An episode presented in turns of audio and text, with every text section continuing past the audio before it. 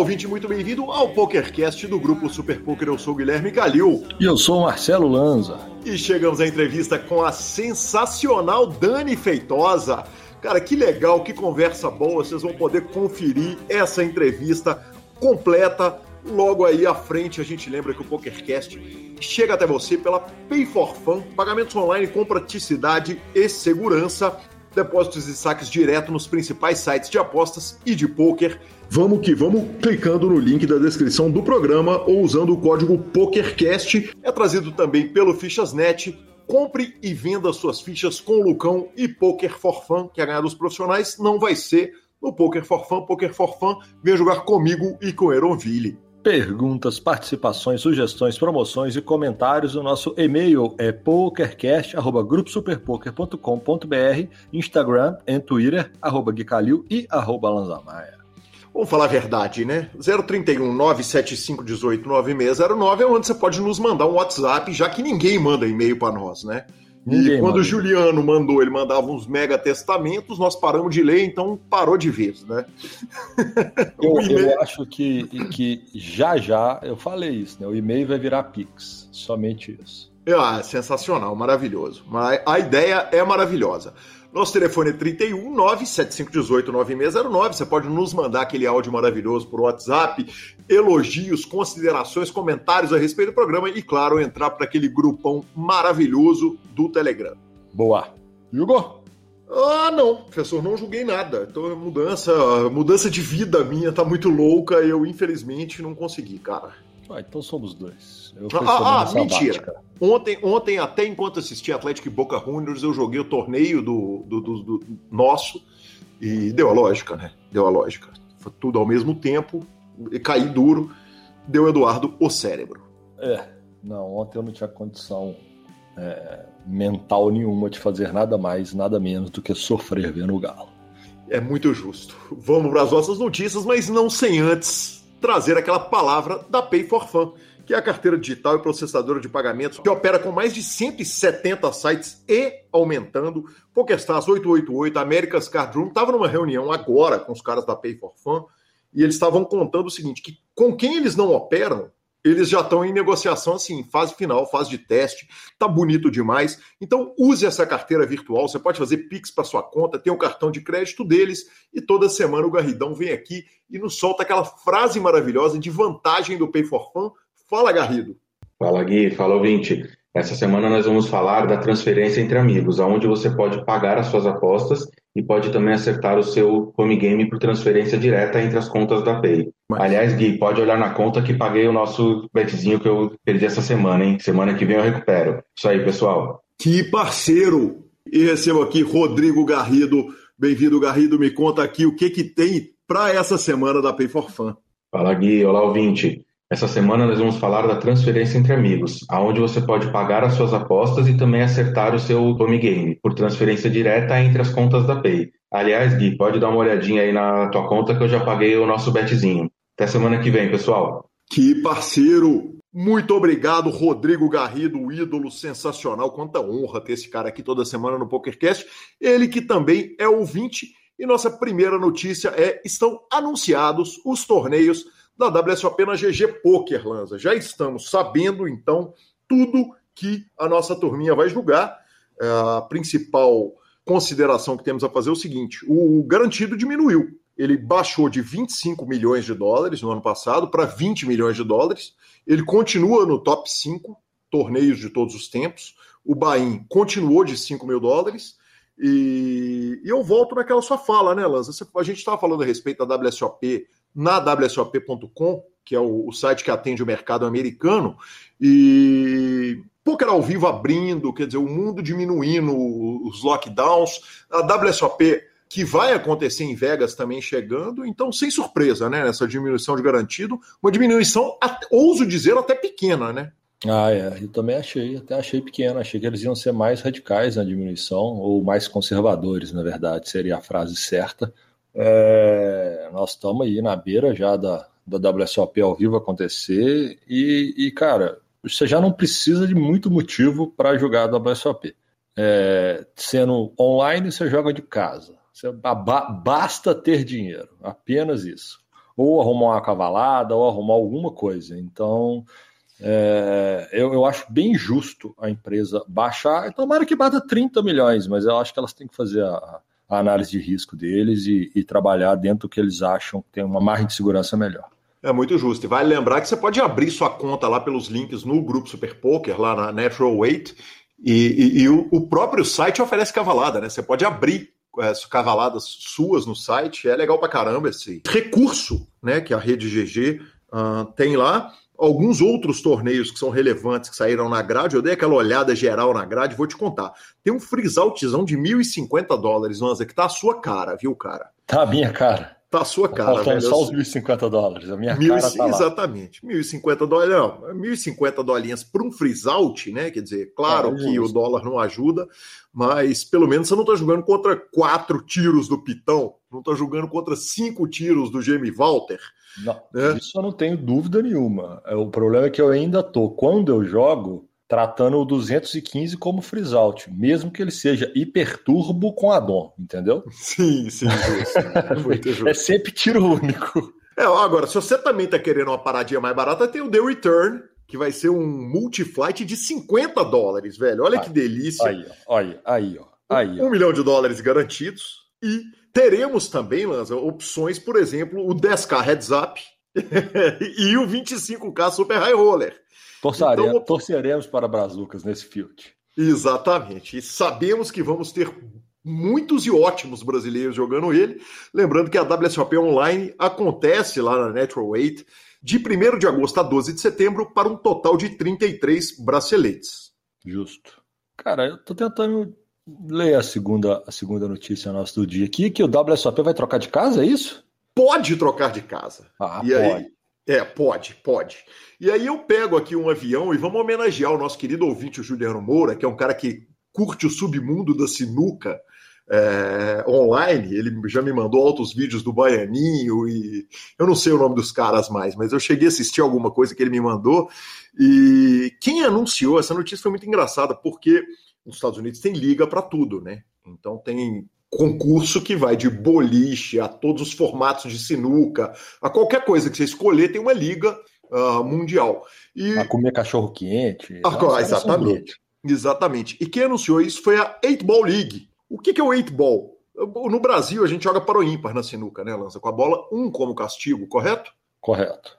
É, então ela é para o ímpar. Os Estados Unidos tem uma versão de para o ímpar que ela é um pouco mais inteligente. Você não tem que pensar se a bola é par ou se ela é ímpar. Eles pegam a, a, a primeira metade da sinuca, de 1 a 7, elas são bolas sólidas. E de 9 a 15 são bolas listradas. Então ela é bolas de, de uma cor só contra as bolas listradas. E a bola 8, que é o meio da sinuca, é o castigo, né?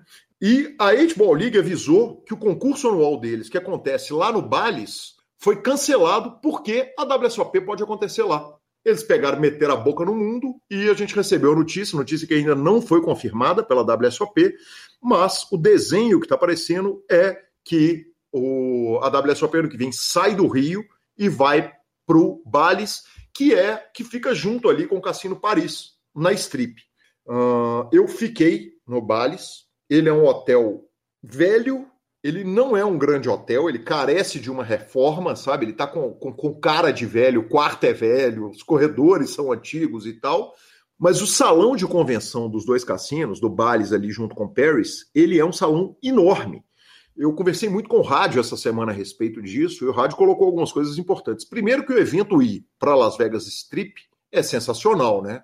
É, você tira ele do Rio, onde o cara que está no Rio ele está isolado da bagunça em Vegas, bota ele lá na Strip, no centro, na, na melhor localização da melhor avenida uh, de Las Vegas, e aumenta um monte a possibilidade de dinner break, hospedagem em hotéis perto, que, dá, que dão para ir a pé, apesar das distâncias lá em Las Vegas serem meio esquisitas. Você olha, parece que a coisa está a cinco minutos e você caminha meia hora para chegar no lugar.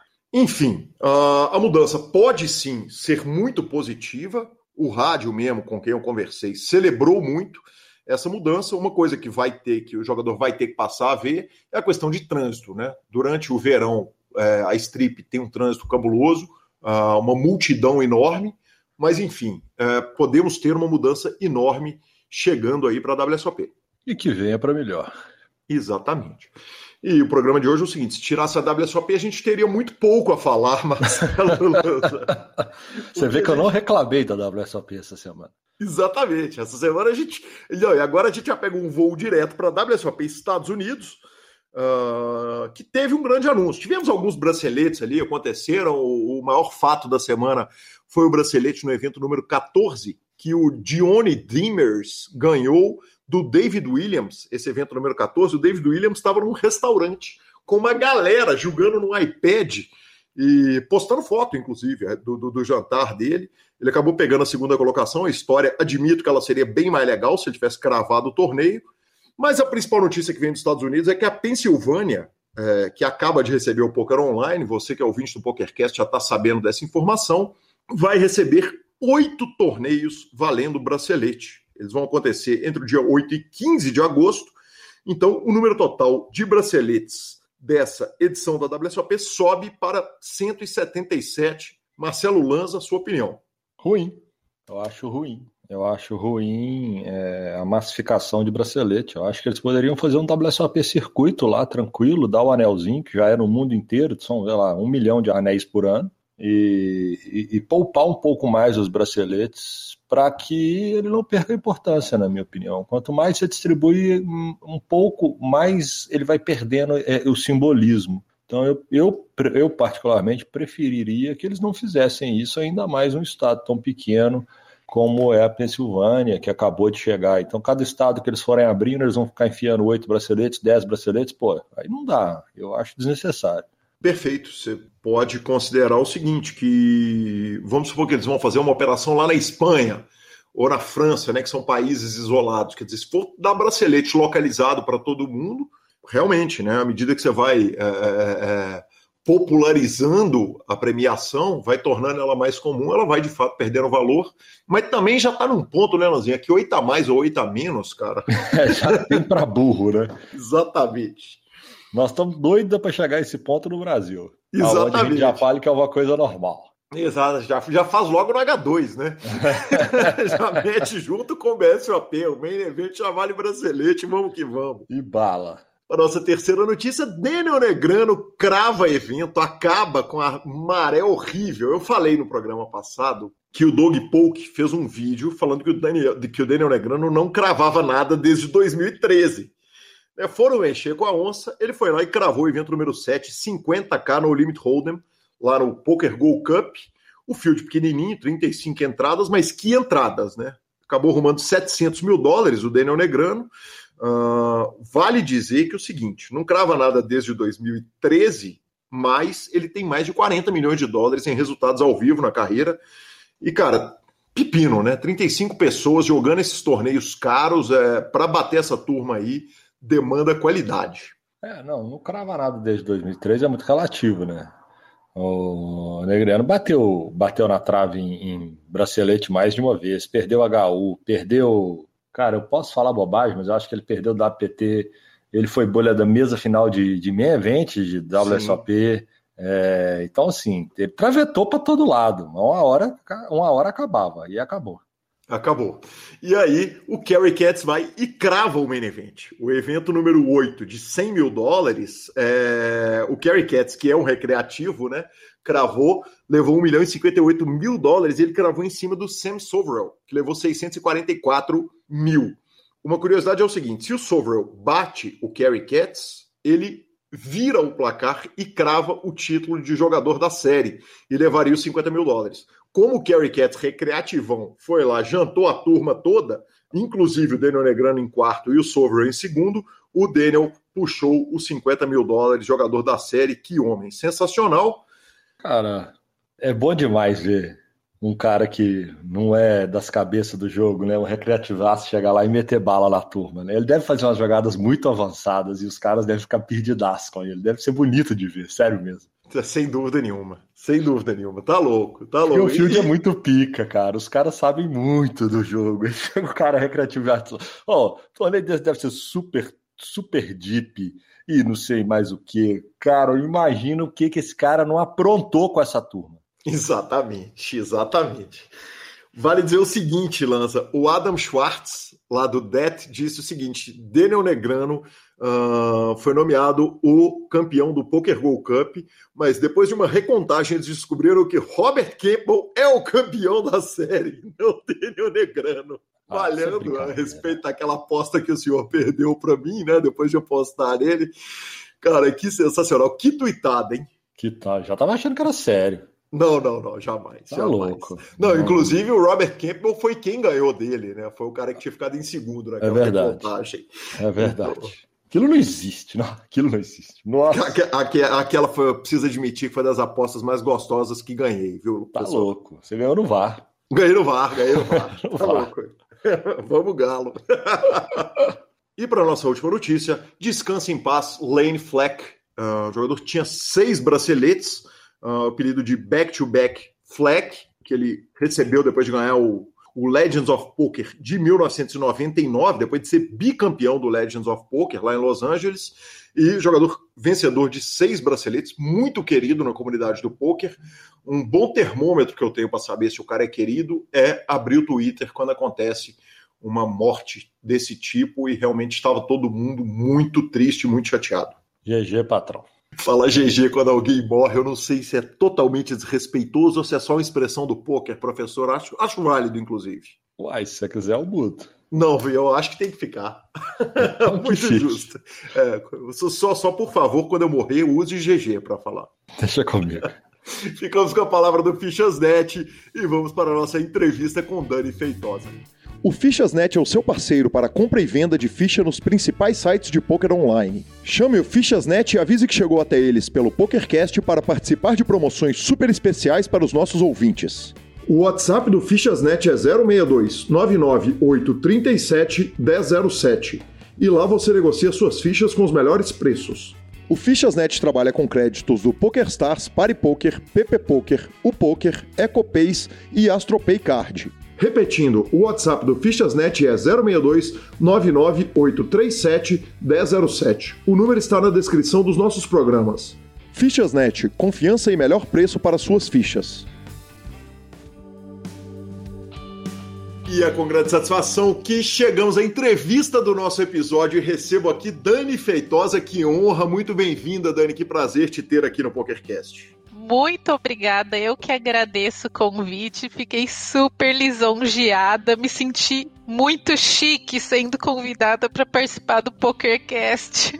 Ah, que satisfação. O prazer é todo meu. O prazer é todo meu. Meu e do ouvinte, evidentemente. Ah, e em nome do time todo do Super Poker, é uma grande honra te receber aqui.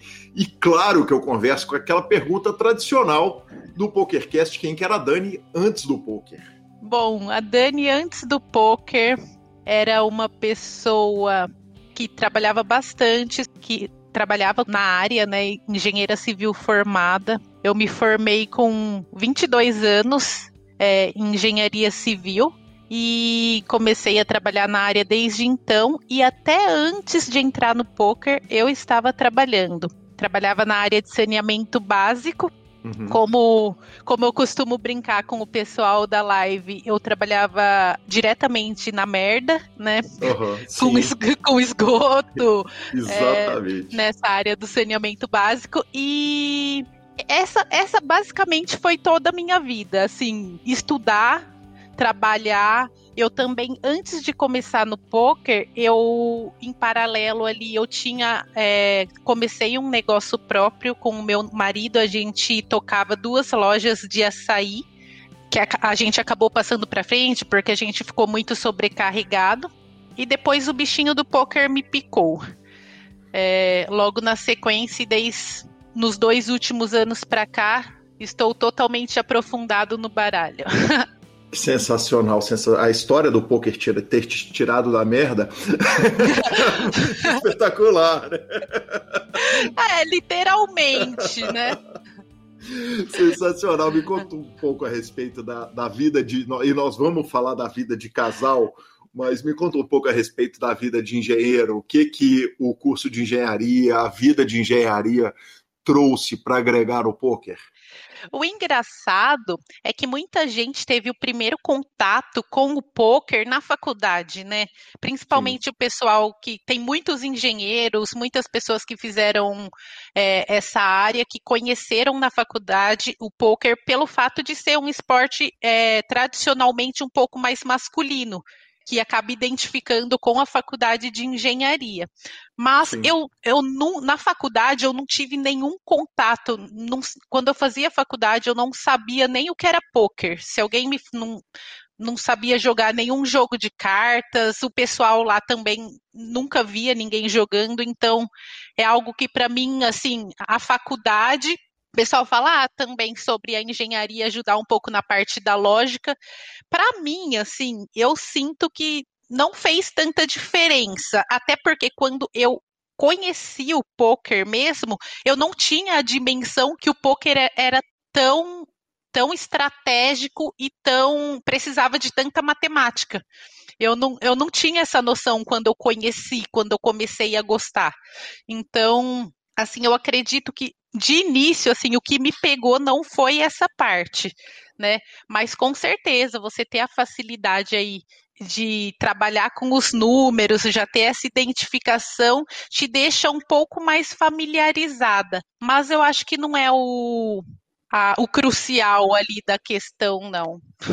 Sim, perfeito. Por outro lado, o poker também tem o negócio de trabalhar com pessoas, você está jogando contra pessoas, entender as motivações deles. É, é, uma coisa muito relevante e engenheiro de obra entende muito bem o ser humano, né? Quer dizer, quem está cuidando de obra tem que entender muito bem ali e, e, e lidar com pessoas do mais amplo espectro ali de personalidade, de backgrounds e tal. Exatamente. E eu sempre, é, nesses anos que eu trabalhei com obra, eu trabalhei na obra mesmo. Eu não trabalhei no escritório. Então, essa parte mais teórica, né? Eu não tinha tanto contato igual eu tinha com a prática. A prática ali de, de ficar fazendo a medição na obra, de ficar cobrando, porque eu era fiscal eu uhum. fiscalizava uhum. as obras que eu trabalhava ali, que eu trabalhava na fiscalizando obras da Sabesp, que é a Companhia de Saneamento Básico do Estado de São Paulo. Sim. Então, eu tinha que realmente cobrar o que tinha que ser feito e ser pulso firme. É isso que você falou, é a parte ali da de trabalhar com pessoas e saber lidar com todo tipo de pessoas, né? O Dani, você era concursada? Porque geralmente o fiscal de obra, muitas vezes, não necessariamente, mas muitas vezes ele é concursado, né? Não, eu, eu, é, eu era contratada de uma empresa que prestava serviços de fiscalização para a Sabesp. Eu, eu, já trabalhei dentro da Sabesp concursada, eu fiz dois anos de estágio aí dentro da Sabesp, que é o, aí tem que fazer o concurso de estágio da, da Sabesp, né, que é da Companhia de Saneamento Básico, e a, através desse estágio, quando eu saí, que eles queriam que eu continuasse lá e conseguiram uma vaga para mim na empresa que prestava serviço para eles. Entendi. Então, foi assim, foi encaminhado através desse primeiro concurso que eu fiz e, e trabalhei lá os dois anos de estágio. Aí depois eu fiquei mais quatro nessa outra empresa o concurso para estagiário não facilitava um concurso para você já fazer um concurso para cima, o que talvez teria mudado a história inteira, porque quem é concursado para sair do poker, nós tivemos aqui o Thiago Fiver, né, o Thiago da, da Five Card Secrets, que inclusive foi patrocinador do programa, que largou o exército para vir para cá. e eu brinquei com ele, cara, sua família não te chacoalhou pelo braço, assim, você tá louco de, de abandonar. Então, é, é, assim, para quem vê de, de fora, né, realmente é uma loucura, mas eu acredito que não teria mudado muita coisa para mim se eu tivesse concursada. Porque a minha, a minha situação estava confortável, tal como se eu tivesse concursada. Estava extremamente confortável o meu trabalho. Então, se eu quisesse continuar lá, eu continuaria, apesar disso. Isso, isso era um segredo até pouco tempo atrás, que a, a, a história de quando eu saí de lá é um pouco assim não conturbada, mas, a, por exemplo, meus pais, eles acharam que eu saí no começo porque eu tinha sido mandada embora. Uhum. Então, que eu realmente fui mandada embora, só que tem outra história por trás, que aos 45 do segundo tempo, ali, 6 horas da tarde, no trigésimo dia do meu aviso prévio, o meu chefe queria rasgar meu aviso prévio. Uhum. Ele falou assim: Dani, você vai continuar com a gente, achando que eu ia soltar fogos e que eu ia continuar trabalhando lá. E aí eu falei: não, infelizmente eu já fiz os meus planos, agora eu vou jogar baralho. Aí, só que essa parte eu não contei pro meu pai e pra minha mãe na época. Entendi. Que vão descobrir pelo PokerCast? Não, eu, isso, eu tive, isso eu tive coragem de contar, eu acho que há uns quatro, cinco meses atrás. É, então não vai ser mais segredo. Entendi. E como é que o poker entra na vida? Quer dizer, você falou que não foi na, na faculdade de engenharia, que teoricamente era a forma mais lógica. É, como é que você conheceu o poker e começou a, a, a, e apaixonou com o jogo? O primeiro contato, primeiro contato mesmo que eu tive com o poker foi através do meu marido. A gente já, já tinha casado e em um dos aniversários dele, eu, eu queria comprar um presente e eu não sabia o que comprar, porque eu sempre comprava a mesma coisa. Uhum. Comprava camiseta, comprava sapato, coisa que ele iria usar assim de vestiário. Aí eu, o que eu pensei, eu falei, eu vou perguntar para o melhor amigo dele o que ele acredita que ele gostaria de ganhar, porque aí ele, o amigo dele não ia falar roupa, ia falar qualquer outra coisa, tipo de, através de conversas que eles tiveram, algo que ele gostaria de ter. E esse amigo dele me sugeriu dar uma maleta com fichas de poker. Sim. Por, porque os dois, que nem esse amigo dele, também joga, e os dois sempre conversavam sobre isso e era uma coisa que meu marido gostava de fazer. Sim. jogar poker. Só que como ele jogava com os amigos dele, tipo, não dava muita bola, eu nem sabia o que que era. Então, aí ele sugeriu isso, aí eu fiquei, nossa, mas o que será que é? Será que é algo, sei lá, que eu preciso comprar ou é online, eu tenho que. Com... Não sabia nem o que, que era, tipo, eu não tinha noção nenhuma. Aí uhum. eu fui pesquisar no Mercado Livre, na internet, o que, que era, e acabei comprando um kit que veio baralho, veio fichas de poker para fazer um tipo home game. E esse foi o primeiro contato, exatamente. Foi a primeira vez que eu pesquisei algo sobre poker na internet. E foi com essas fichas que, tipo, seis meses depois, ele me ensinou as regras do poker. Sim. Seis meses depois que eu dei esse presente para ele, eu tive a curiosidade de perguntar como que jogava com essas coisas que eu tinha comprado para ele. Aí a gente fez um HU ali, ele me explicou as regras e a partir desse momento virou uma chave na minha cabeça. Assim, ele me ensinou as regras pela primeira vez. Eu falei, nossa, que jogo legal. No outro dia, eu já estava pesquisando na internet quem era o melhor do Brasil, quem eram as pessoas que jogavam, se, se essa, esse jogo estava nas Olimpíadas. Eu já estava pesquisando tudo, eu já queria saber de tudo do jogo. Que sensacional. Em primeiro lugar, parabéns pelo upgrade de presente, né? Porque trocar de roupa para maleta de poker é um belo, é uma bela surpresa de aniversário, um belo upgrade. Eu acho que ele se surpreendeu, porque até então eu nem sabia o que, que era poker e eu cheguei com uma maleta de poker. Eu acho que ele ficou se perguntando quem deu a ideia, né? Aí depois eu tive que falar que não foi ideia minha. Não, e, e, tem a malandragem do amigo também, né? Que pede o presente que o amigo também vai usar junto, né? Porque afinal de contas ele tá na roda de pôquer. Exatamente, exatamente. E Dani, invariavelmente, em todos os casais que eu conheço, a esposa mata o marido no jogo. Quer dizer, a, a, eu, eu, eu, não conheci o seguinte, especialmente quando estão os dois sentados na mesma mesa, a facilidade que a esposa tem de ler o marido é muito maior do que o contrário. Quando você senta com o Jorge, é, ele é jantado com, com brócolis e alcaparras do jogo da família. Então, o pessoal até brinca bastante, porque que nem eu, eu me profissionalizei, né? Agora esse é o meu trabalho. Ele é jogador recreativo. Então, assim, ele não ele não se preocupa de ficar estudando, então ele, ele joga realmente recreativamente. Aí o pessoal fala: você foi ensinar ela, agora ela ganha todas as suas fichas tal. A gente leva na brincadeira, né?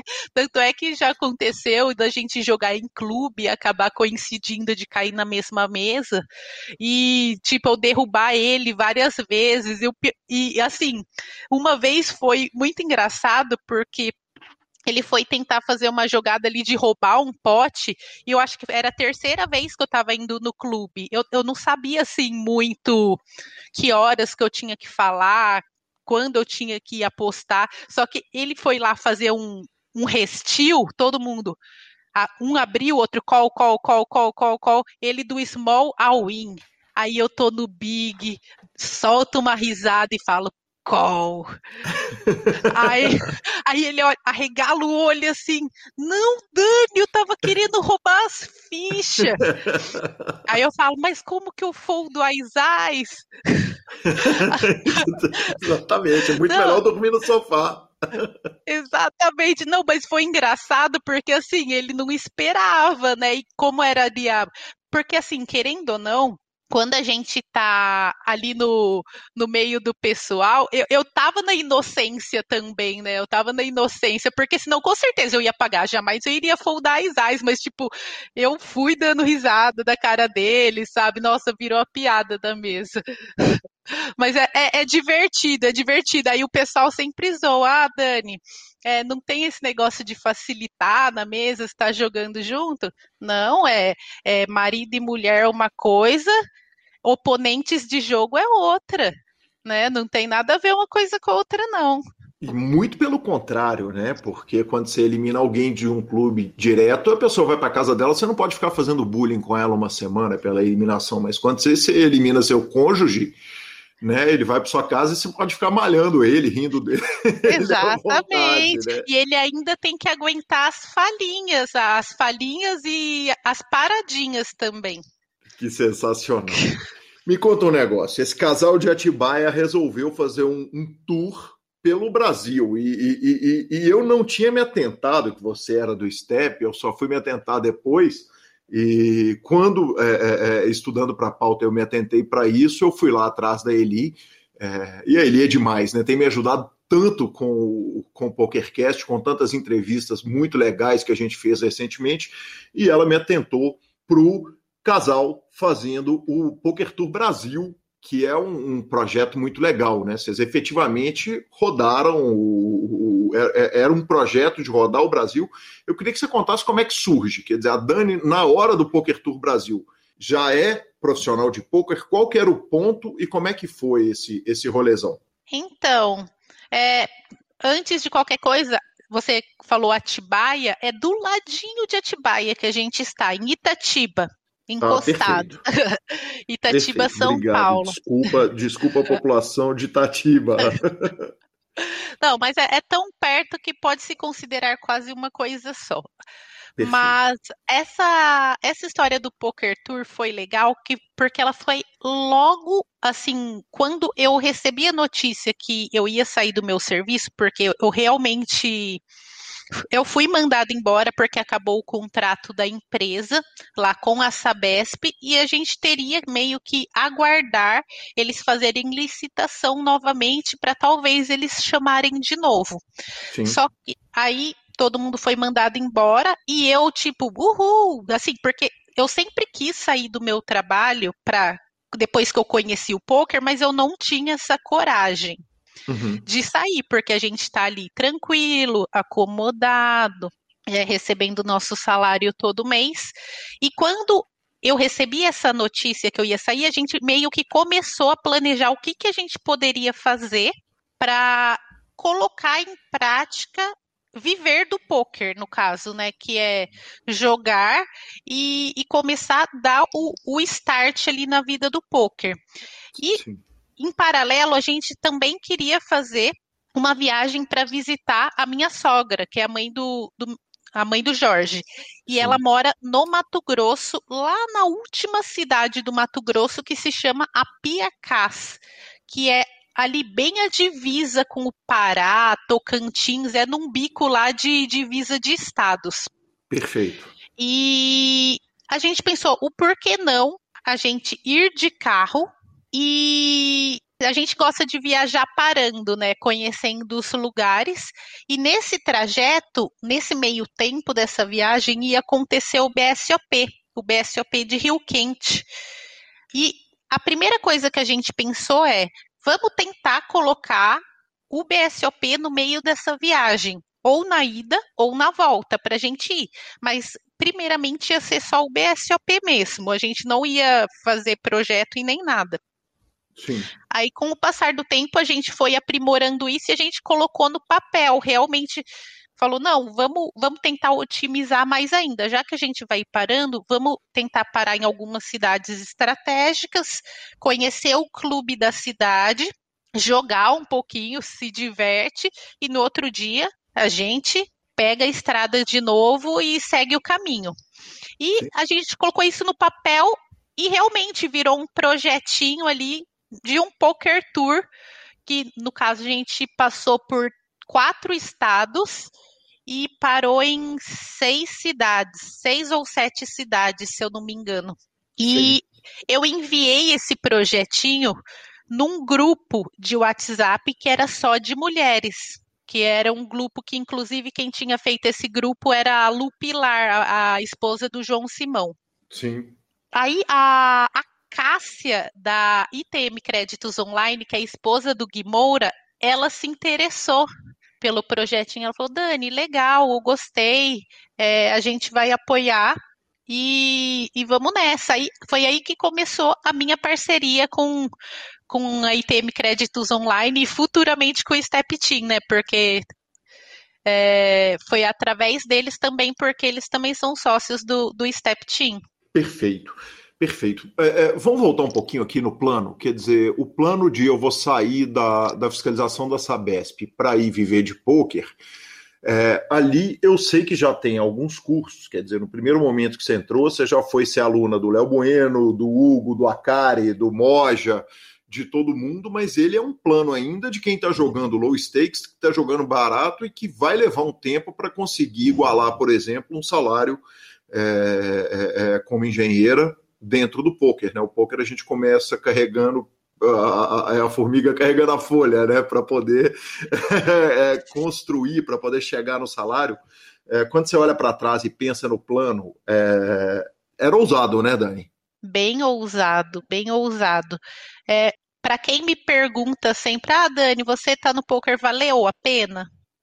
Uhum. Dá dinheiro, porque isso é a primeira coisa que o pessoal pergunta quando a gente fala que saiu de um emprego ali, trabalhando é, praticamente para empresa pública, é, ganhando bem e, e, e, decide fazer algo que é tão diferente, né, para a maioria do pessoal.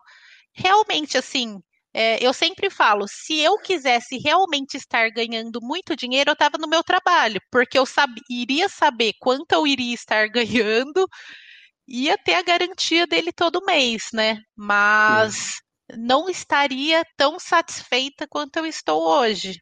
Uhum, né? Então, hoje, hoje eu consigo ter um pouco mais de projeção de como eu me vejo lá na frente. Antes eu simplesmente estava fazendo, seguindo o barco, estava seguindo o barco e, e não tinha nenhuma projeção do que, que eu queria fazer depois daquilo. Então, assim, realmente foi muito ousado e, e, e, meu marido foi uma das pessoas que mais me incentivou. Talvez ele que me deu aquele empurrão assim, Dani, faz o que você quiser fazer, não se preocupa assim, porque a gente pensa muito com o que os outros vão pensar da gente. Sim. Quando a gente eu pensava assim, nossa, mas como eu vou explicar para os outros que eu estou saindo do meu trabalho? Como que eu vou explicar que que porque assim eu não sabia como explicar, mas depois eu percebi que isso não tem nada a ver. A gente não precisa explicar para ninguém. Tem que estar tá explicado para a gente mesmo. A gente tem que estar tá ciente que a partir daquele momento, se não der certo, tudo bem também se não der certo. Você Sim. pode procurar outro trabalho, você pode tentar fazer outra coisa que não acabou todas as oportunidades da vida, né? É, então, realmente foi assim, foi uma mudança assim total. Foi uma mudança que hoje eu fico muito feliz de eu ter feito essa escolha. Que legal. Qual que é a profissão do Jorge? Se eu não estiver sendo invasivo, você pode me mandar. pode xingar. ele, ele também tem uma, uma, uma profissão por estudo, no caso, hoje ele não trabalha na área, mas ele é químico industrial formado, mas hoje ele é empreendedor, ele tem uma estamparia. Uhum, de, de, estamparia de silk. Então, ele trabalha com isso hoje. E, e, você chegou até a comentar ainda agora sobre que é algo muito importante que eu esqueci de citar, mas foi assim o que me startou no poker. E eu tô até talvez perdendo um pouco a cronologia. Uhum. É, foi realmente o, o curso da Inagame. Foi, você citou do Léo Bueno, e isso startou aqui, que eu esqueci de falar disso que Sim. lá no começo, quando eu falei que no outro dia eu comecei a pesquisar tudo sobre o poker, é, a primeira pessoa que eu encontrei na internet foi o Akari, né? Sim, quando claro. eu quando eu aprendi a jogar poker e no outro dia eu fui pesquisar, a primeira pessoa que apareceu foi o Akari. E o Akari, eu comecei a seguir ele em todas as redes sociais. É, para para tentar entender o que, que era o jogo, para onde que ia esse jogo, se era algo que, dá, que dava futuro, né? Uhum. E eu segui ele no, no Instagram, no Twitter, e nesse dia ele tinha acabado de anunciar que ia fazer um sorteio no Twitter de um curso que ele estava lançando, que era o curso avançado da Inagame. Ele ia sortear uma assinatura para quem fizesse uma frase lá e fosse a frase mais criativa. Uhum. Aí ele deu algumas horas lá para o pessoal mandar a frase. E eu lá de xereta não tinha aprendido as regras no dia anterior, praticamente. Fui lá e fiz a frase. Ah, quero ganhar o curso porque eu quero matar o meu marido no poker, escrevi alguma coisa lá. Tá bom, enviei. Aí quem escolheu a frase ganhadora não foi nem o Akari, foi a Letícia, que, que é da Inagame, hoje ela é da Fúria, e o Jaime Pádua, que ele é CEO da Fúria hoje. Ele, ele é CEO da Fúria junto com o, com o Akari, né? Sim. CEO fundadores. Só que o engraçado é que quando escolheram a minha frase e na live que o Akari foi anunciar quem ganhou, que foi nesse mesmo dia, o, o Akari falou assim, e eu, olha que engraçado, eu não tinha nem eu nem ouvi, nem tive a dimensão do que ele falou naquele momento.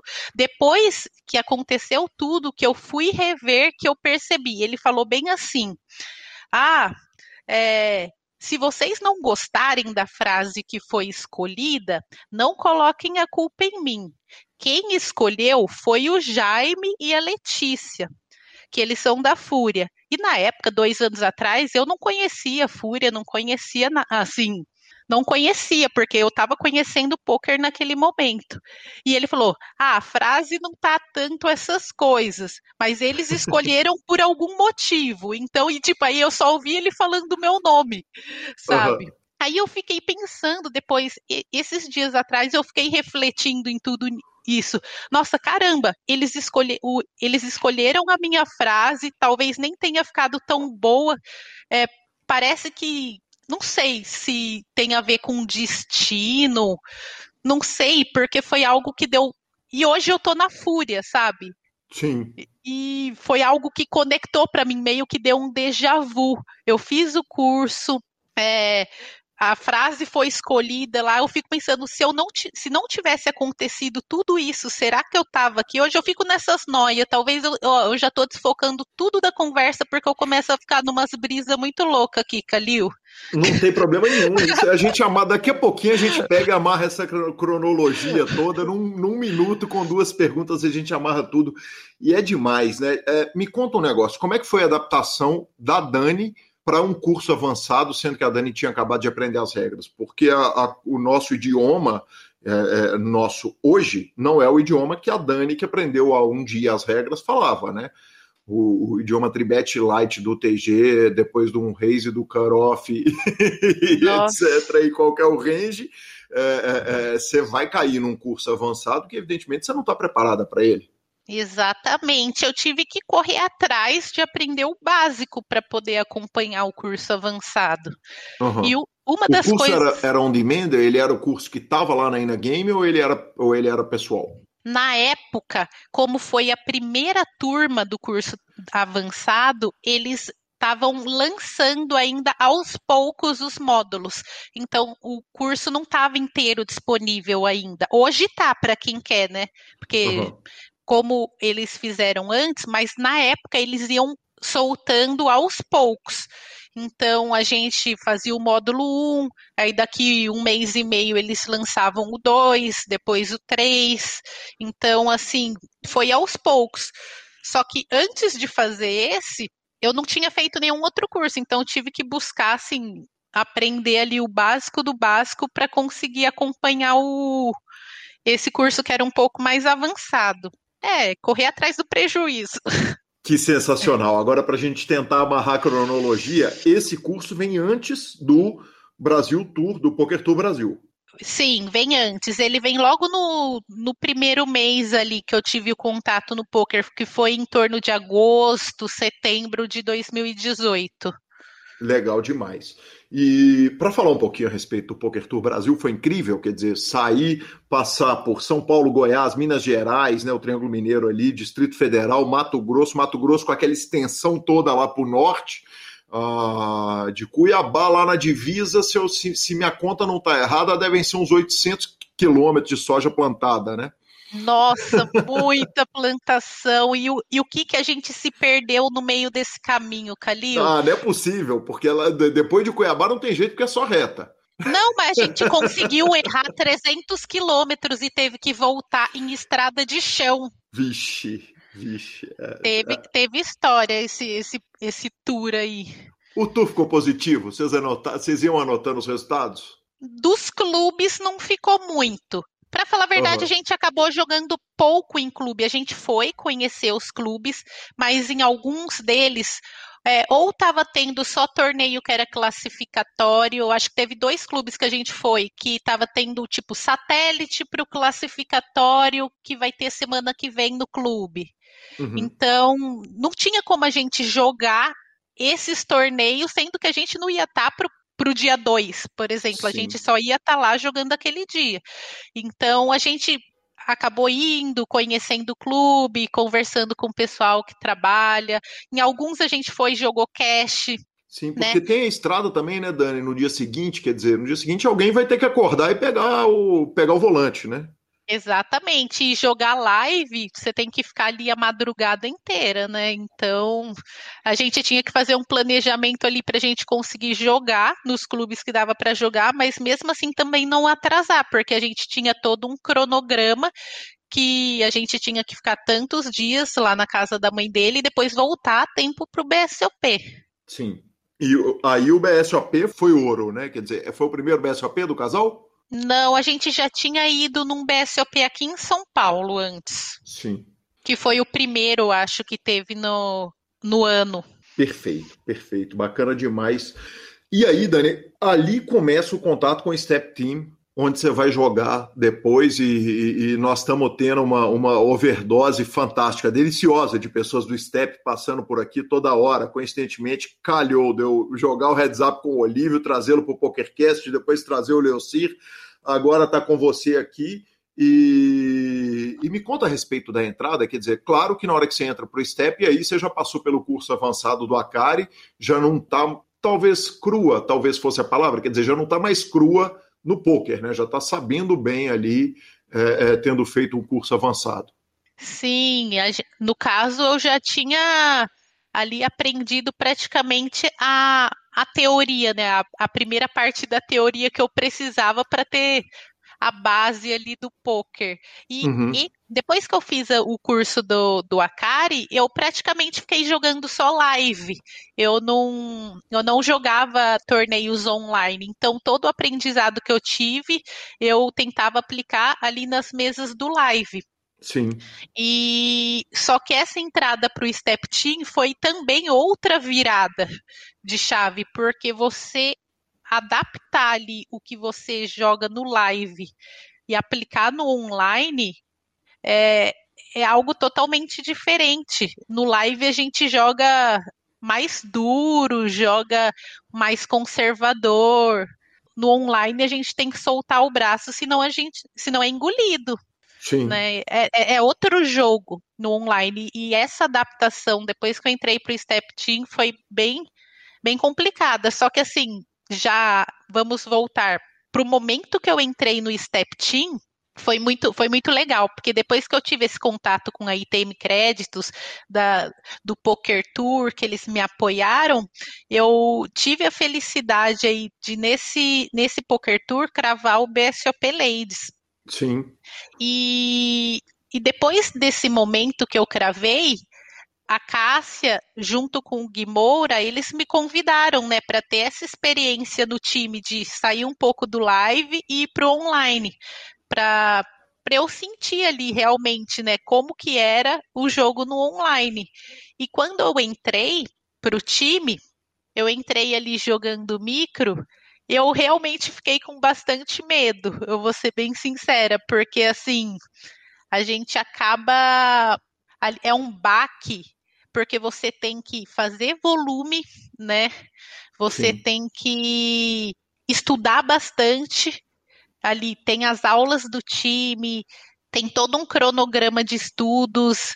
E quando a gente joga live, a gente não se preocupa tanto com isso, uhum. né?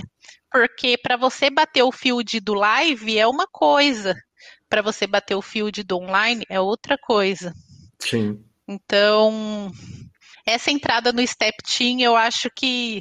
Assim, eu não tenho nem muito o que falar do Step. É, eu acho que foi primordial para eu estar tá aqui hoje. Sim, perfeito. Perfeito. Quer dizer, é, é, ele é, evidentemente, ele é pré-fúria, né? É uma entrada, a, entrada para o Step é anterior à entrada para a fúria. Quando que foi a entrada para o Step?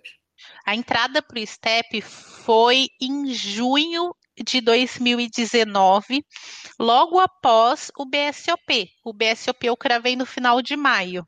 Se eu, uhum. não, se eu não estou enganada, é no final de maio surgiu o convite, aí o Guimor, a Cássia me convidaram para entrar no STEP.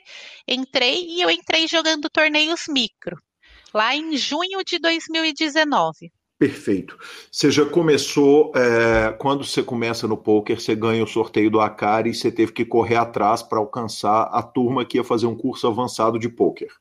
E agora nós estamos num momento que você entra por um time e só jogava live. Então tem outra corrida atrás para alcançar a turma que joga online. Como é, que, como é que foi essa correria maluca para alcançar a meninada do online? Nossa, Calil, foi, olha, foi complicado, porque quando eu entrei, eu, eu sabia que eu ia ter que fazer o volume, né? Que uhum. eu ia uhum. ter que ir ali, porque quem entra para um time tem que ter a consciência que você está entrando e você se, se, compromete a cumprir algumas coisas, a, a, participar das aulas, a cumprir ali a quantidade de jogos por mês. Sim. E como eu só jogava live, eu não tinha facilidade de também jogar multitelas. Ali, se eu abrisse duas telas para mim, já era algo que eu ficava totalmente perdida. Uhum. Então, assim, foi um desafio para mim, tanto na parte da disciplina para começar a estudar ali todo dia, a disciplina de conseguia aumentar a quantidade de telas, porque eu, eu jogava uma tela por vez, eu jogava live. Sim, né? claro. Era uma mesa por vez. Então, e para isso também, para conseguir bater o volume, então, assim, eram várias, vários degrauzinhos que antes de conseguir bater o field, eu tinha que conseguir bater essas dificuldades que eu tinha, né? Sim. Então, é, hoje eu vejo que, assim, graça é igual aprender a dirigir, né? Também. Você, primeiro você tem que olhar o câmbio, aí tem que olhar o retrovisor, tem que olhar a marcha. São vários detalhes, não é simplesmente apertar o acelerador e ir. Você tem que ajustar vários detalhes antes. E para mim, assim, no começo, essa foi a maior dificuldade, colocar tudo, todos esses detalhes alinhados.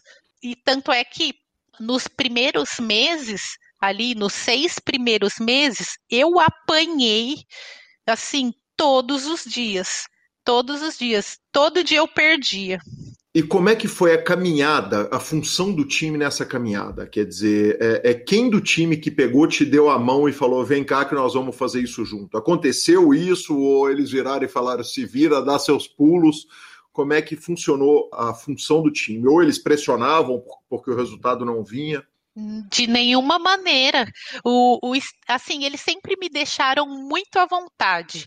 No começo, quando eu entrei no time, eu, eu, eu ficava com receio porque eu sou uma pessoa que eu não gosto de entrar em um projeto para dar errado. Ninguém gosta de entrar para dar errado. Só Sim. que eu, eu sou uma pessoa que me cobra, eu me cobro demais. Então eu entrei e com o pensamento, putz, eles confiaram em mim, eu vou entrar no time sem ter nenhum histórico no online, porque eu não tinha gráfico, não tinha volume, não tinha nenhum histórico anterior com live. E eu ficava me cobrando porque eles depositaram essa confiança em mim. Quando eu comecei a ver que eu não estava apresentando resultados nem nada, eu todo dia eu ficava pensando, putz, amanhã eles vão me mandar embora. Amanhã uhum. eles vão me mandar embora.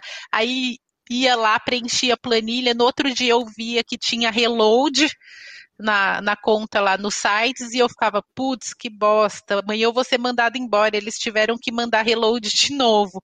Só que eles não estavam nem um pouco preocupados com isso. Tanto é que eles ajudavam ainda mais, eles formavam grupos ali para o pessoal que estava com, com certa dificuldade de, de acompanhar ali que estava no make-up, faziam uhum. grupos menores. Eles fizeram várias reviews minhas também, assim, particular. Pegaram um torneio meu, Dani, tal instrutor, tal dia vai fazer uma review sua. Então, assim, eles realmente pegavam, pegaram na minha mão e falaram: não, a gente vai ver o que está acontecendo e a gente não tem pressa também.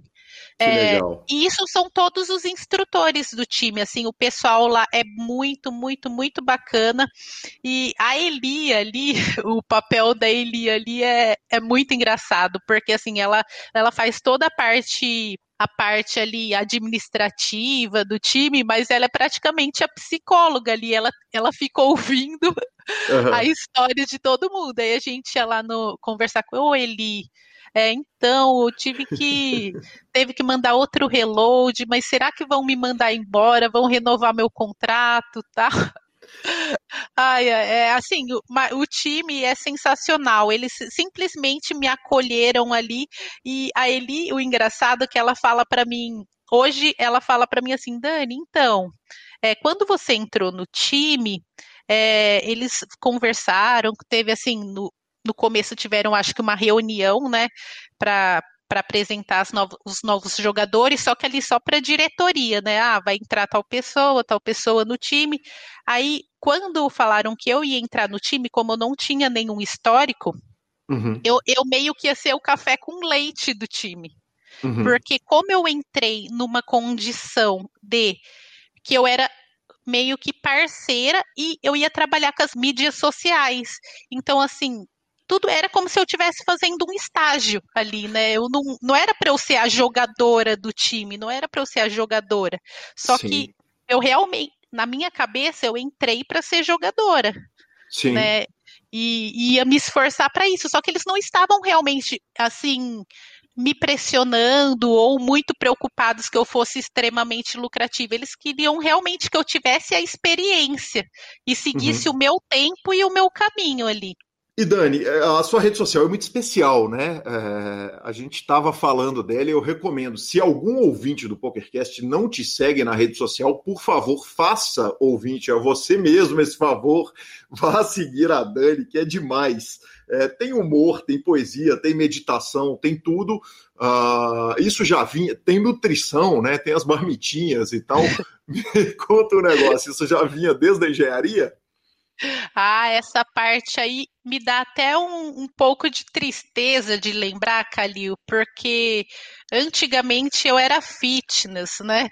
Tinha, uhum. eu fazia as marmitinhas ali, gostaria de continuar sendo, mas eu vou ser bem sincera que essa rotina do poker acabou me desregulando um pouco nessa parte aí da, da de fazer ali as marmitinhas, mas eu com fé em Deus eu vou voltar.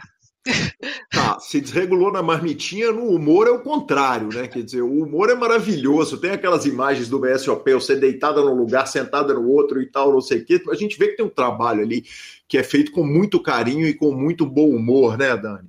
Ai, a, a, essa parte do o que ajuda tudo isso é essa onda de TikTok, né? Não falta inspiração para a gente identificar nessas, nessas trends aí tudo que a gente vive dentro do poker. Né? A gente vê uma coisinha ali, vê uma coisinha aqui fala, putz, isso daqui encaixa certinho dentro do poker. É só colocar a cara lá a tapa e, e não ter medo de passar vergonha, né? Que tem isso também, porque a gente pode fazer uma coisa que pode ser muito engraçada e legal, mas pode fazer uma coisa ali e, e ser uma bosta também. Sim, ó, porque cada vexame é uma vitória. tem que colocar a cara no sol. Exatamente, exatamente. O que não é surpresa para uma engenheira. É, Dani, com certeza. O peso de streamar. Quer dizer, em que momento que você começa a streamar o seu jogo e, e é, é, dentro daquela cronologia, que horas que você começa a apresentar o jogo na Twitch? Eu comecei a apresentar o jogo na Twitch ainda dentro do período que eu estava só perdendo no uhum. jogo. Uhum. Eu estava ali no primeiro, no segundo semestre de 2018 Uhum. de 2019, no 19. caso. É isso, que foi o meu primeiro semestre no time, já que eu entrei em junho. junho. Eu estava num, uhum. eu tava num período que eu estava só perdendo, jogando micro até 2,20, que eram torneios ali de 55 centavos, de 1,10 e de 2,20, que é a reta 1 do step. E em dezembro eu cheguei ali num make-up de praticamente 1K, que para esse limite aí de jogar até 2,20 é um make-up bem considerável. Sim. Então. Por outro lado, é um hit também, dependendo do torneio que bater, né? Isso. É, dentro desses bains, assim, é, tinha que ser um, um dos tor melhores torneios da grade para conseguir bater de uma vez. Ou tinham que ser diversos outros resultados menores. Certo. E eu ali eu sabia que eu precisava fazer algo diferente, porque quando a gente começa só a perder, a gente começa a ficar um pouco desmotivado ali. Eu, eu saí do meu trabalho para ter uma experiência diferente de algo que eu gostava de fazer. Quando a gente começa só a perder, a gente começa a duvidar se é isso que a gente gosta mesmo de fazer. Uhum. Porque a gente fica, nossa, será que é isso mesmo que eu gosto de fazer? Porque não tá dando certo tá dando tudo errado, eu só tô perdendo todo dia. E eu sabia que eu precisava mudar alguma coisa, fazer alguma coisa diferente para eu começar a é, criar mais. É, ter uma vontade maior de estar tá ali todo dia, porque quando você só perde, você não, você fica, você vai começa a pensar assim, nossa, eu vou ter que sentar ali de novo na cadeira e eu vou perder de novo, sabe? Porque já estava virando rotina. Então, eu, eu pensei, eu vou criar, tentar criar um mecanismo em mim para eu prestar mais atenção nas coisas que eu estou fazendo, porque eu sou uma pessoa, assim, muito desatenta e para eu também querer estar ali todo dia. Mesmo, uhum. mesmo assim, da forma que fosse, porque a gente tem que criar a nossa disciplina, né? Tem que criar motivos ali para nossa disciplina. Então, eu pensei, se eu estiver conversando com alguém ali, tipo, é, ou tiver colocando uma agenda que eu vou estar tá lá de tal horário a tal horário, talvez isso me dê ali uma maior disciplina para eu realmente volumar o que eu tenho que volumar, mesmo assim, sem pensar, né, que eu vou perder ou que. Dani, te interrompendo, é, quando tem o olhar do outro em cima do seu jogo, você acha que você joga melhor? A sensação é, é uma sensação meio natural de que se tem alguém olhando, a gente vai fazer aquilo, vai ter mais incômodo de errar com o olhar do outro. Isso pode Ex ser uma verdade? Pode, com certeza. A gente acaba tomando um pouco mais de cuidado nas ações que a gente faz por impulso.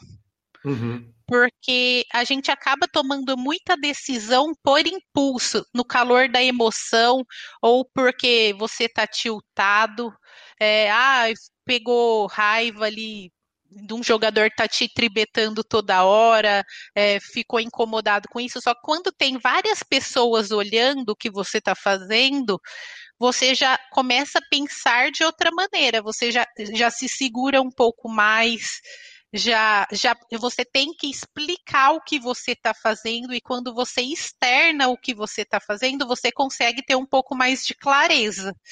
Né? Então, isso daí com certeza ajuda muito, segura muito assim na, nas ações que você faz por impulso. E por outro lado, havia algum tipo de incômodo, tipo as pessoas vão me ver jogando, eu estou num começo de carreira, claro que já tinha passado muita água debaixo daquela ponte, mas queira ou não queira, era o começo de uma carreira de jogador online.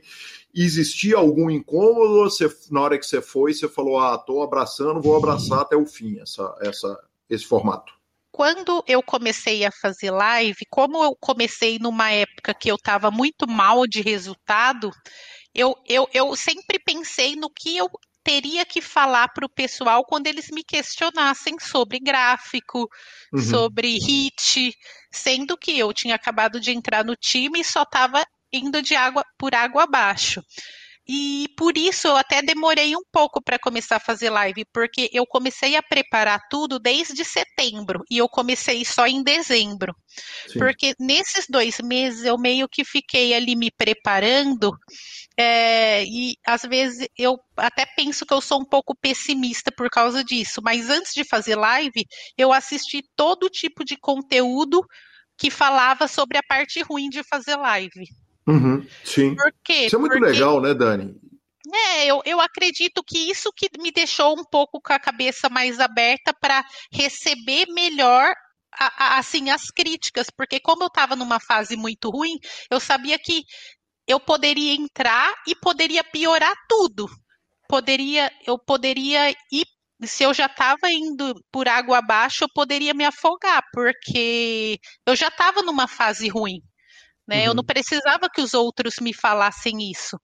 Mas essa preparação que eu fiz aí de ficar assistindo vídeos no YouTube do pessoal é, explicando qual era a parte ruim de fazer live, o que, que poderia acontecer com você, o que poderia dar errado, é, o, que tipo de coisas que você poderia ouvir, eu já, já criei meio que uma casca que quando começou a acontecer, que nem deu muito tempo de acontecer, mas quando começou a acontecer, eu meio que já esperava que aquilo iria acontecer.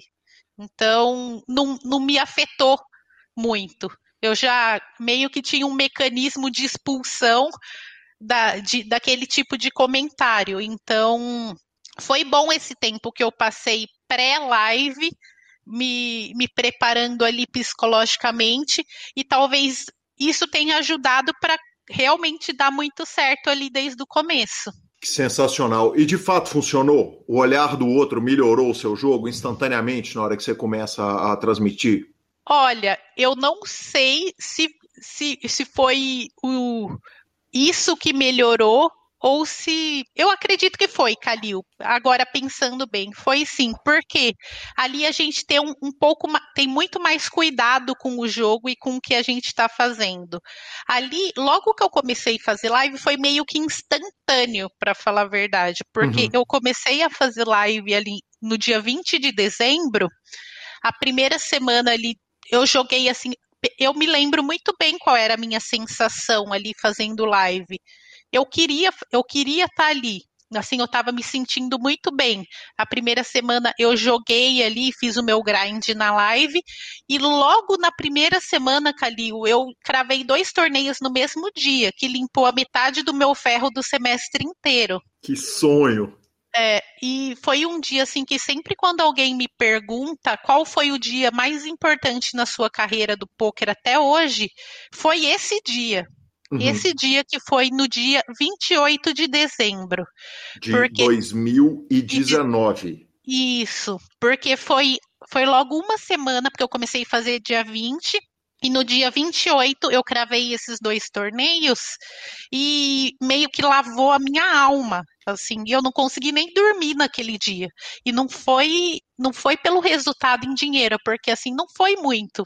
Juntando uhum. os dois torneios deu 500 dólares, uhum. que era metade do meu make-up mas eu senti ali que eu era capaz de sair daquele buraco que eu estava, que eu só estava perdendo todo dia. Eu vi a luz no fim do túnel, né? Que demais, que incrível. Que eu, e que realmente eu tinha que continuar fazendo aquilo, porque talvez se tivesse demorado ali mais um mês, eu tivesse até desistido do poker, porque estava uhum. dando tudo errado. Sim né? Então, eu acho que aquilo ali aconteceu exatamente no momento certo, exatamente. Que legal, que incrível. E aí, Dani, quer dizer, vamos crescendo, a stream vai crescendo, é, o público vai prestando atenção, a rede social fantástica. Você está no Step em fevereiro de 2021, desse ano já, depois de quarentena, depois de um ano praticamente de quarentena ser anunciada pela Fúria junto com o Vitor Fernandes. Eu queria que você falasse um pouco a respeito desse momento, desse convite, porque são duas presenças muito fortes do Akari na sua carreira, né? Quer dizer, você, no segundo dia de pôquer, o Akari te sorteia e é. depois é. e depois do convite você vai entrar num time que queira ou não queira, o Akari é a cara do time, um dos sócios fundadores, etc. E, e, e entra para um time de gigantes, né? De monstros, Lali e e, e o Rafa, claro. É, conta para mim um pouco a respeito do convite, da entrada e, e, e de tudo. Então, é, foi algo totalmente inesperado para mim. Assim, nunca, nem nos meus melhores sonhos, eu imaginei que um dia eu poderia ser convidada pela Fúria para fazer parte do, do grupo de streamers. Assim, foi realmente, eu fiquei muito surpresa, porque foi, foi assim, num momento totalmente aleatório, literalmente. Uhum. O convite aconteceu basicamente assim. O Akari havia postado alguma coisa no, nos stories dele referente a, a um. No... Ah, ele postou que o, o Duzão do lá do Menos é Mais era o novo contratado da Fúria. E no dia que ele anunciou isso, eu comentei lá nos stories dele assim: ah, cara, que legal que o Duzão vai fazer parte da Fúria, porque eu sempre coloco as músicas dele na minha live e todo mundo ama. Uhum. É, e eu comentei isso, simplesmente. Aí, dez minutos depois, o Akari respondeu esse esse direct, que, vai pro direct, né? A, o comentário lá do, dos stories. Aí ele respondeu assim, Dani, você tá fazendo live? Assim, na lata, ele não falou oi, não falou nada, ele só perguntou assim: Dani, você tá fazendo live? Aí eu falei: tô. Aí ele, me manda o link. Uhum. Aí eu mandei o link. Aí ele só falou assim: vou te trazer pra Fúria. E foi assim a conversa. Você teve um filho instantâneo, evidentemente, como qualquer jogador ou jogadora teria um filho naquele ia parir o filho assim do nada, né? É, eu quase caí da cadeira, assim, simplesmente eu, eu quase caí da cadeira. E eu gritei pro meu marido e falei: "Vem aqui ver uma mensagem para ver se eu tô lendo certo". Uhum. Aí eu mostrei e, pro meu e marido. E seu remetente tá certo, né? O... É. não, e, e sério, eu entrei várias vezes para ver se eu não tinha mandado a mensagem para um fake. Uhum. Porque, assim, simplesmente foi, foi muito rápido. Foi ali 10 minutos de conversa no máximo. Uhum. Só que aí ficou nisso. Isso daí foi antes de anunciar lá o Poker Stars como patrocinador da Fúria. Então, até então, eu não sabia como isso poderia acontecer, porque não tinha nenhum streamer de poker uhum. né, na Fúria. Eu, eu fiquei pensando como que isso poderia acontecer. E eu, eu isso... preciso te perguntar, Dani, te interromper o seguinte: o que, que você respondeu? Tá bom? Tá bom, te amo. Tô aguardando. Me, me, avisa rápido, senão não vou dormir nunca mais. Não, eu falei o quê? Tipo, eu falei uhum. o quê? Aí ele falou assim: me chama no WhatsApp e me mandou o número dele. Depois uhum. que eu respondi o quê? Uhum. Aí a gente começou, com, é, continuou conversando pelo WhatsApp. Aí ele me explicou na época. Ele mandou um áudio e falou assim: Ó, oh, Dani, é porque o Poker Stars vai patrocinar a Fúria, não fala para ninguém ainda, porque isso aí tinha sido um mês antes de, do anúncio uhum. da, do Poker Stars patrocinar a Fúria, que foi lá em outubro, acho, no, em outubro ou novembro de 2020. Sim. E a gente vai contratar alguns streamers para fazer parte do grupo ali do Poker Stars e da Fúria. E eu tô te convidando, se você aceitar, a gente vai ficar muito feliz. E na época eu, eu, era, eu tava num, num site diferente, né? Então, para mim, assim, eu tive que meio que fazer uma escolha de, de ter que sair da, do, do outro site para ir para a Fúria, mas era um grande sonho, né? Assim, eu acho que é o sonho de todo streamer fazer parte de uma organização tão grande, tão organizada, com um propósito assim tão legal igual o da Fúria, que é realmente ali ser uma organização não só de jogo, mas sociocultural mesmo, para agregar na vida da juventude. Então, assim, eu fiquei totalmente assim perplexo feliz e, e a, a, o que mais pegou na hora foi tipo, eu mereço tudo isso, sabe? Eu mereço estar tá aqui. Eu fiquei me fazendo esse questionamento por muito tempo depois que eu recebi o convite, porque aí começa a vir várias coisas. Nossa, eu sou tão nova no poker, tem tanta gente que tá tanto tempo e que poderia estar tá aqui no meu lugar. E só que depois a gente começa a entender, as coisas são como elas têm que ser, e se eu recebi o convite, tal, foi por algum motivo. Então, eu comecei a aceitar isso depois. Sim, além do que o Akari erra muito pouco, né? o Akari sabe o que está fazendo, exatamente. Eu tenho essa teoria a respeito desses caras. Esses caras sabem o que estão fazendo, certamente. Que demais. Que demais. E, e, a relação com o Step, quer dizer, porque teve que bater lá na porta do Gui e falar, ô Guizão, eu vou, tô, tô mudando de site, como é que foi? Eles soltaram um foguete, eles se preocuparam, qual foi a reação da diretoria do Step com relação à saída para a Fúria? Eles sempre apoiaram tudo. Uhum. O, o Gui Moura ali é praticamente o pai de todos os jogadores naquele time. A relação dele, assim, não tá escrito.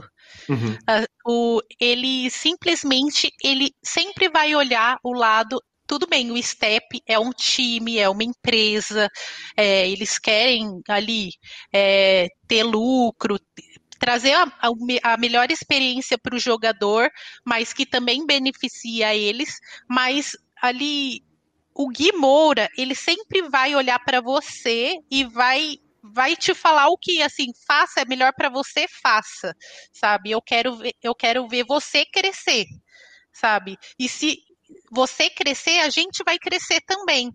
Então todas as escolhas que eu fiz ali tanto quando eu entrei para outro site que foi inclusive ali o, o próprio Big Fat que tinha me indicado através da parceria que ele já tinha. Tanto quando eu fui para Fúria, eles falaram, Dani, você tem que ir porque é algo que vai te trazer aí uma projeção maior e isso daí é consequência do trabalho que você está fazendo. Então, tem que ir, sabe? Claro. Eles sempre me apoiaram em tudo, em tudo mesmo. Que demais. Eu chamo atenção para a entrevista, que, que, que, é um relato muito parecido com o relato do Olívio Big Fat, que, que trata o Gui como pai mesmo. Então, estou chamando a atenção que quem não foi lá ouvir aquela entrevista, é, amarrando as duas histórias, né, ouvindo o seu relato junto ao relato do Olívio, é impressionante. O carinho com o Gui, o carinho com o time, e, e parabéns, então, a todos os envolvidos. Dani, nós vamos para a pergunta final. É o seguinte: um casal começa a jogar lá atrás, é, numa caixa, um presente de uma, uma, uma, caixa de fichas de poker com baralho, com botão de dealer e etc. E, e, e, de repente o marido tá lá, tá jogando, claro, tem o amor pelo jogo e tal, mas a esposa tá recebendo essa atenção toda, tá na fúria, tá no step, tá uh, uh, dando entrevista, virou celebridade do poker. Tem ciúme? Nem um pouco. Nem um pouco. Ele, ele fica muito feliz. Ah, eu, eu, eu, eu, tô falando por ele, mas ele é a pessoa que mais me incentiva, que mais, assim, quer organizar as coisas para eu fazer. Quando eu preciso fazer, tipo, eu vou fazer uma reunião, ele faz a pauta. Ele é a pessoa assim, ele participa de tudo, tudo ele me ajuda. Então, assim, não tenho o que falar. Ele, ele fez uma mesa de poker para eu colocar no meu cenário. Ele fez, ele comprou o couro, ele comprou a madeira, ele comprou o LED. É, é, ele é o Rodrigo Hilbert, praticamente, do, do poker aí. Que demais, ele, que assim, homem. Ele simplesmente, ele, eu acho que ele dedicou ali, ele pensou, eu não vou poder me dedicar agora ao poker, mas eu vou fazer o meu máximo para ela que quer se dedicar. Então, assim, ele me ajuda em tudo mesmo. Ele não tem o que falar. Dani, dele. eu sei que te chamar e te pedir a entrevista em pleno BSOP é, é, é, é um preço alto que você paga, porque agora você vai para o grind, vai para uma luta. E eu queria te agradecer essa presença fantástica, esse carinho de atender o PokerCast. É um prazer falar, que história incrível e, e espero que seja a primeira de outras entrevistas que, que, que vamos fazer. Parabéns pelo sucesso, parabéns por tudo e muito obrigado. Eu que agradeço, Calil. Obrigada mesmo. Como eu disse, eu fiquei muito lisonjeada com o convite. É, agradeço aí toda a confiança que vocês tiveram aí de me dar esse, esse espaço num canal aí de tão legal como o Super Poker, o PokerCast, realmente é algo que futuramente eu vou colocar meus netos para escutar, se, se fizer algum sentido tudo que eu falei, porque eu, eu, eu, eu, sou um pouco desorganizada com as palavras, o pessoal que me acompanha ali na live já até está um pouco acostumado com isso, mas espero que no final de tudo vocês tenham conseguido entender aí um pouco da minha história. Com toda certeza. Muito obrigado, Dani GL. No BSOP PokerCast costuma regular as contas, então logo, logo vamos te ver lá naquela capa do Super Poker. Ah, eu quero, com o bicampeonato, só que agora eu quero eu quero um do live, que eu já, já tive, né, o do live, agora eu quero um do online também. Aí sim, muito obrigado. muito obrigada, Calil. Valeu, até mais, até a próxima. Valeu, até. Tchau. Tchau. Sensacional, sensacional. Que mulher, que mulher incrível, que história incrível. Obrigado, Dani. Que conversa fantástica em pleno BSOP, parar para dar entrevista, muita simpatia, muita gentileza e sucesso. Boa. Redes sociais? Redes sociais, ficamos antes com a palavra de Gustavo Eronville do Poker for Fun. Olá, jogador. Eu sou Gustavo Eronville, organizador do melhor home game da internet, o Poker for Fun. O Poker for Fun é um clube exclusivo para jogadores recreativos e não faz parte de nenhuma liga de poker. Ou seja, jogando no Poker for Fun, você estará longe dos profissionais, enfrentando somente jogadores que estão inscritos no clube. Oferecemos jogos de No Limit Hold'em e PLO 5 em limites super baixos para que você possa se divertir contra outras pessoas que estão lá com a mesma intenção. Se você gosta de poker e quer viver a experiência de um home game baratinho entre amigos, chame no WhatsApp 31 99928 2881, repetindo 31 99928 2881 e venha jogar comigo e com Calil no clube mais divertido do PP Poker. Sensacional, obrigado, Heron. A gente começa as redes sociais, lembrando que toda terça tem o torneio do PokerCast tem aquela live marota lá no Google Meets. Ontem eu participei muito mal participado, porque, como a gente lembrou, teve jogo do Galo na Libertadores, teve violência, pancadaria e tudo mais. Mas semana passada a gente não tinha dito quem havia ganho, porque a gente gravou na terça-feira. O Vinícius Nogueira tinha sido bicampeão em duas semanas seguidas, back-to-back, -back, por falar no, no, no Lane Fleck.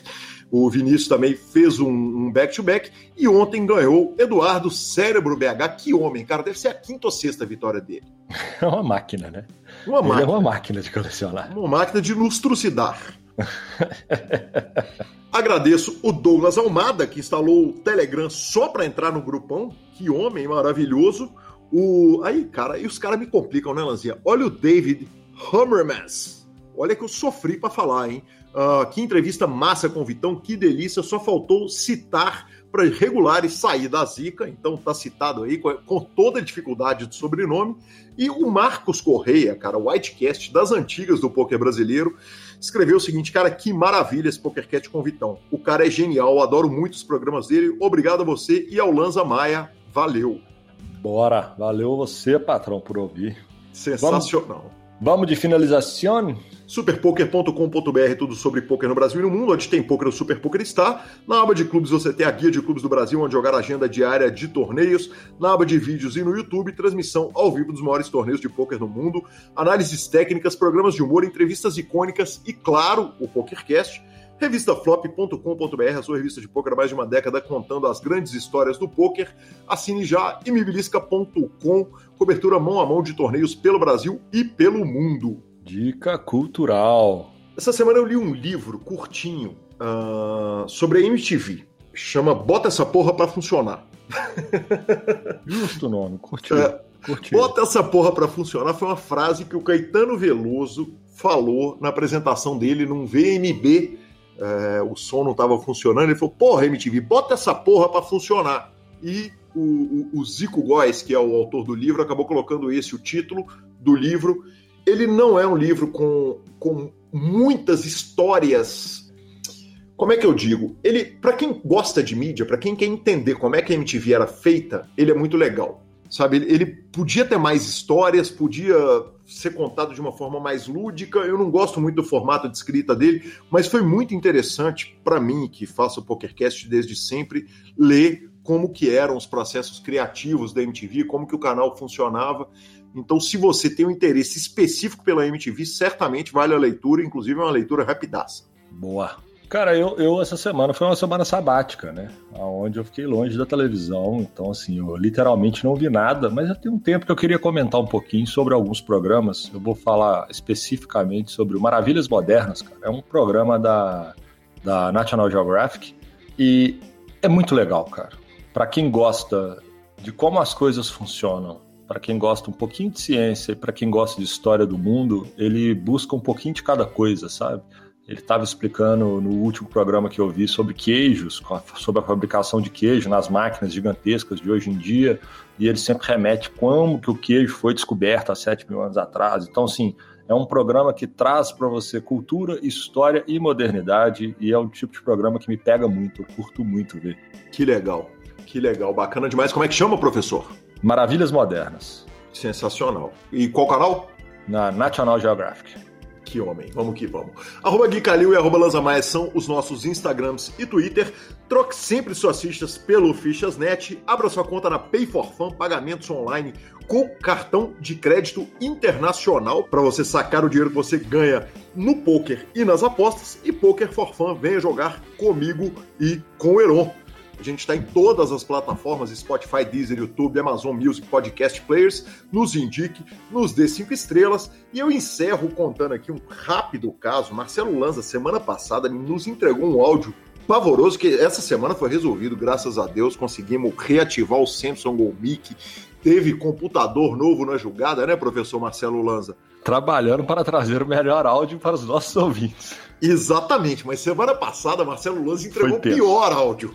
Foi tenso. Foi tenso. E o Rodolfo avisou o seguinte: se você achar que eu salvei o áudio do Lanza, você pode me encaminhar uma garrafa de uísque aqui para casa. Uh, óbvio que com o Lanza pagando, porque ele ficava se mexendo enquanto ele falava no microfone errado. Eu já avisei para ele o seguinte: que nós vamos pessoalmente, assim que formos a São Paulo, levar esse uísque e beber junto com ele, Marcelo Lanza. Hoje o problema tá todo resolvido, né, cara? Justíssimo, justíssimo, justíssimo. Porque o que não vai ao ar é que toda vez que eu falava, eu tenho mania de falar e gesticular. É, deve ser herança, da herança do, do, do gen italiano. Então eu falo muito com as mãos. Toda vez que eu mexia a, a algo mais do que 10 centímetros para cada lado, ficava uma coisa terrível, cara. Eu enlouquecia, tanto que ficava ruim o áudio. Nós paramos 80 vezes. Foi, ó, aqui é o um programinha difícil. Semana passada foi duro. Foi, foi. Mas a edição foi do fantástico Rodolfo Vidal, que também vai editar essa semana com muito mais tranquilidade. é isso que ele merece. É, é isso, isso, que, ele, merece. E merece também a garrafa de uísque. Merece também. um grande abraço a todos e até a próxima semana. Até semana que vem com o Thiago Decano, hein? Aí sim, hein? Vamos que vamos.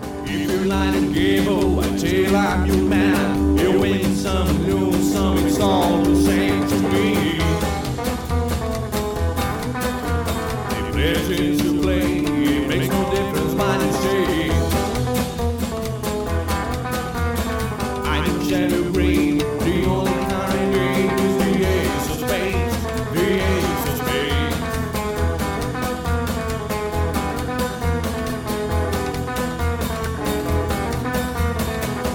For the high one, with the devil, a with a flow.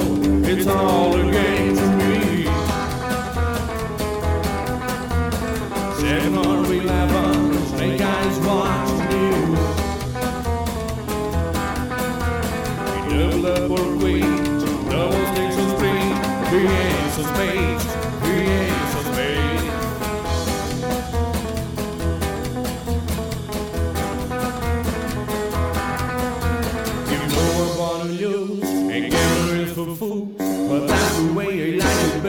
find a one